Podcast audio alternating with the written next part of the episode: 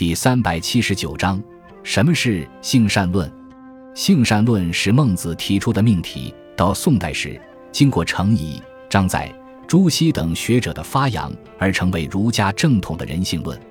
孟子在政治上提倡仁政，主张行王道而反霸道，在对待人和人类社会方面持有一种温柔敦厚的作风，这曾被胡适戏称为“妈妈政策”。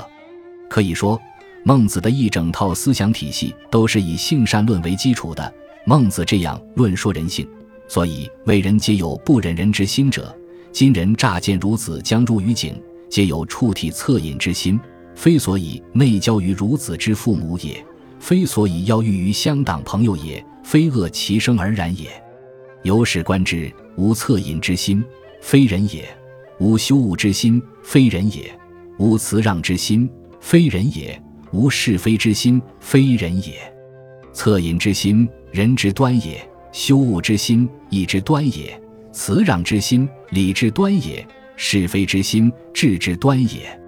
人之有是四端也，尤其有四体也。由恻隐、羞恶、辞让、是非之心而发的人，义、礼、智这四端，就是孟子的人性论的依据。在孟子看来，人的这些善端是与生俱来的，人的本心为善，所以言之人性本善，这就是孟子的性善论的基本内涵。